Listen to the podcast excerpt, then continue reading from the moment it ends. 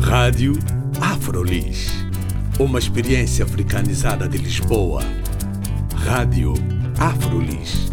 O audioblog onde podem saber mais sobre afrodescendentes a viver em Lisboa. Visitem também a nossa página de Facebook, Rádio Afrolis. Fernando Arenas, muito obrigada por ter aceitado o convite para falar aqui para a Afrolis.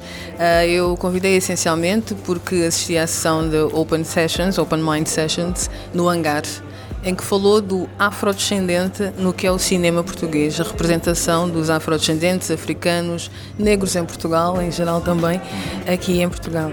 Qual foi a sua linha ou a linha que apresentou nesse espaço? Ah, muito obrigado, Carla. É um grande prazer estarmos aqui e para podermos conversar sobre ah, sobre estas questões que nos interessam.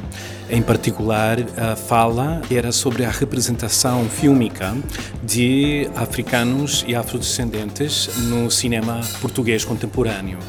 E aquilo que eu quis fazer era apresentar uma panorâmica de representações nos últimos hum, 15 20 anos em longa-metragens de ficção e também uh, documentários. Documentários de caráter etnográfico, mas também social. E dentre os, as, os longas que eu discuti, também há, há uma diversidade de, de, propostas, de abordagens. Por um lado, temos filmes de caráter mais comercial, é? seguindo uma linha mais mainstream, hollywoodiana, e por outro lado, filmes de caráter autoral, não é? que circulam mais uh, em, em festivais internacionais de cinema e tal, mas que são relativamente pouco divulgados em Portugal. Mas aquilo que une aqueles filmes todos todos é uma política que eu defino como uma política de empatia e equanimidade em relação à representação de subjetividades negras no Portugal contemporâneo. A maioria dos cineastas em questão, homens, também a maioria são brancos, não são brancos portugueses, com um alinhamento, eu diria, ético, não é, ideológico, com subjetividades que são tidas como periféricas em relação à cultura hegemónica branca portuguesa. Mas, em termos da, da, das abordagens a nível narrativo e também estético, os filmes contrastam, não é? Então. Exato, eu pensei, por exemplo, o, os outros bairros, por exemplo, esse filme, e depois e nós temos uh, o Cavalo Dinheiro, é completamente diferente. Claro. Então o Pedro Costa seria o mais emblemático de, uma, de um cinema uh, autoral e de um cinema que, é não narrativo, o que é construído de uma maneira mais uh, de instâncias conversacionais, por exemplo, se pensarmos no filme Juventude em Marcha, ou no caso uh, do Cavalo Dinheiro, que é o mais recente, de, dois, uh, de 2014, que é muito mais psicológico. Então, passando os outros bairros, a abordagem estética é totalmente diferente e também o grupo não é uh, destacado, é totalmente diferente, porque são jovens, jovens rapazes e também garotas, não é? Que, e que habitam os, os vários espaços de bairros periféricos. Onde há ponto, um ponto de contacto é que o, a grande parte da obra do Pedro Costa vai se centrar naqueles bairros periféricos, mas que a ênfase mudou a partir da, da do Quarto de Wanda, que é o filme uh, de 2001, que se centra na camada mais jovem, mas onde a questão racial e a presença negra é mais periférica.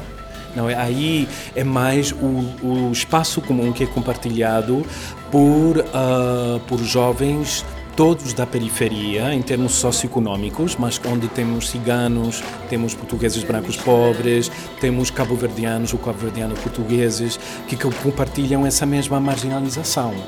Mas é só a partir, eu diria, do Juventude em Marcha, onde a questão cabo-verdiana ou africana em Portugal, o afrodescendente ou negra, torna-se o centro.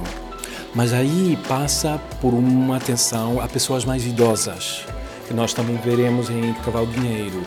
E outros bairros é centrado na experiência dos jovens e onde a, a experiência musical não é? e, e as identidades, elas vão se exprimir também através da música, do rap, do reggae que são cantados, narrados, falados, uh, não só em português, mas também em crioulo, neste caso Badio, não é, da Ilha de Santiago.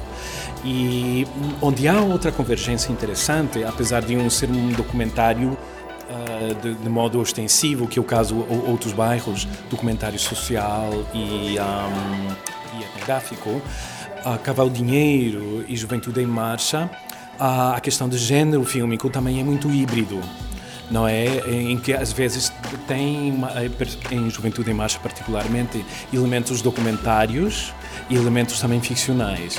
Eu diria que já Cavalo Dinheiro não tem esse elemento documentário, documentário, não é? Embora a fotografia em si lembra a fotografia documental.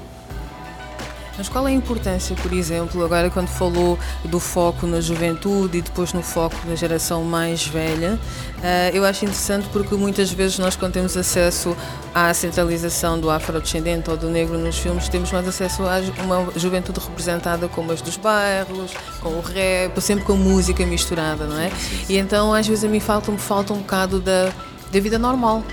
Essa é uma excelente pergunta, porque em, em todos estes filmes, se pensarmos, pelo menos aqueles dos quais eu falei no, na fala. Então, os dois filmes mais comerciais foram Zona J, do Lino Vieira, de 1998, que teve sucesso de público. Uh, o outro, do Joaquim Leitão, um, um, realizador hiper conhecido em Portugal, que já abordou muitas temáticas complexas, mas, mas numa linha um pouco mais uh, realista não é? e mais acessível. O filme chama-se A Esperança Está Onde Menos Se Espera. E depois os outros eram Pedro Costa, Juventude em Marcha e Cavalo Dinheiro. E, e, o e o filme também da Inês Oliveira, que é um filme meio autoral, de circuito, uh, circuito festivaleiro, chamado Bobó e, e, e, o, e, o, documentário que já mencionamos, Outros Bairros, que é de, uma, de um coletivo uh, do angolano, angolano-português, Quilo Ângelo Liberdade, não é? Inês Gonçalves e do Vasco Pimentel. Uh, mas voltando a, a, ao conjunto de filmes que eu, uh, um, sobre os quais eu falei, é, é, temos casos extraordinários, não é? Casos, eh, situações limite não é? E não temos necessariamente a, a vida cotidiana de africanos negros uh, lidando com sua vida tal qual. Uh, há um documentário que eu vi recentemente e, e, e, a propósito, a maioria desses filmes que eu tenho mencionado estão disponíveis no YouTube. Um dos filmes que eu não abordei durante a fala, devido ao limite de tempo, é um documentário também de caráter social, etnográfico, feito por um coletivo também de três cineastas portugueses, uh, chamado Lique Terra e no Badio seria Liquetera, não é? E é sobre dois rapazes uh, de 19 anos que são muito amigos, que moram ambos em Casal da Boba, no Casal da Boba, e, e o documentário vai seguindo o dia a dia deles literalmente, desde o momento de acordar, não é?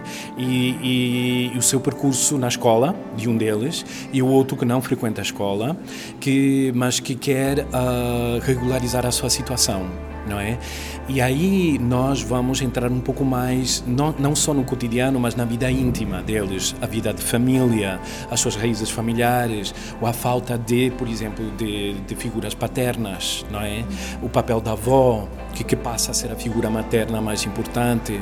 E, e, e, e eu achei interessante um filme do ano 2009 que está disponível no YouTube e que eu achava que, de certo modo, podia ser a continuação do filme Outros Bairros, que que, que foi feito em 1999, dez anos depois, o que é que aconteceu com alguns desses jovens? Qual será a vida deles hoje em dia? Porque Casal da Boba, como você sabe, é uma das comunidades para onde muitos foram transferidos, é? no programa de realojamento e tal. E, e como eles ainda existem num limbo num limbo identitário, num limbo legal, que tem toda uma série de consequências em termos da, da, das suas perspectivas de vida, a nível laboral, uh, profissional, econômico, etc. Então, esse filme eu acho que uh, aposta muito nesse cotidiano.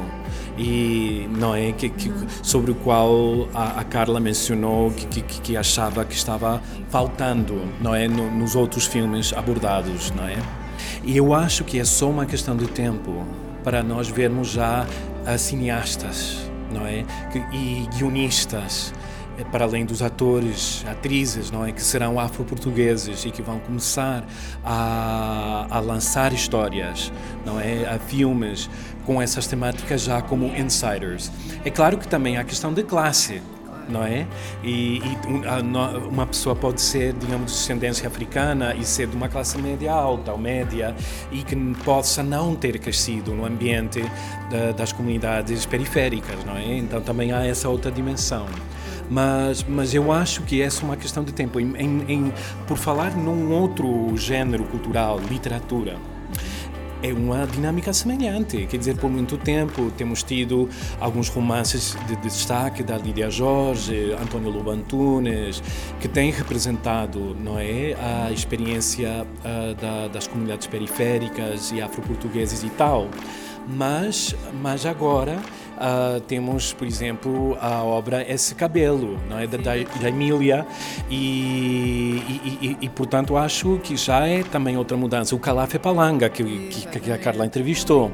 Esses são projetos que pouco a pouco estão a desconstruir noções recebidas e muito enraizadas do que é ser português, do que é ser europeu, europeu, do que é ser lisboeta. O papel do cinema e das artes e da produção cultural uh, para que haja uma afirmação identitária destas minorias ou, ou, ou, ou então grupos chamados periféricos eu acho que um papel de, para suplementar, em muitos casos, a falta de cidadania plena em termos políticos, como bem sabemos, Portugal, tal como a França, ainda não reconhecem legalmente, para motivos, por motivos estatísticos e tal, a, a categoria, categorias raciais e étnicas, o que é, obviamente, uma lacuna gigantesca, não é? Porque a questão dos direitos passam pela classificação oficial e de ter estatísticas, de ter números não é? E, de ter essas categorias étnicas e raciais, portanto, para o empoderamento daquelas comunidades. Então, o papel da cultura eh, é, é de, de, tentar suplementar, não é, esse, esse, esse esses gaps, não é, Esses, essas lacunas, não é? E, e, e, portanto eu acho que, que, que, é fundamental não é? O trabalho cultural em, em todas as esferas não é? No teatro nas artes visuais na, na música na literatura a cinema televisão que é uma fronteira não é? Importantíssima não é? Para para poder exercer uma cidadania. Então passa por uma política de representação e autorrepresentação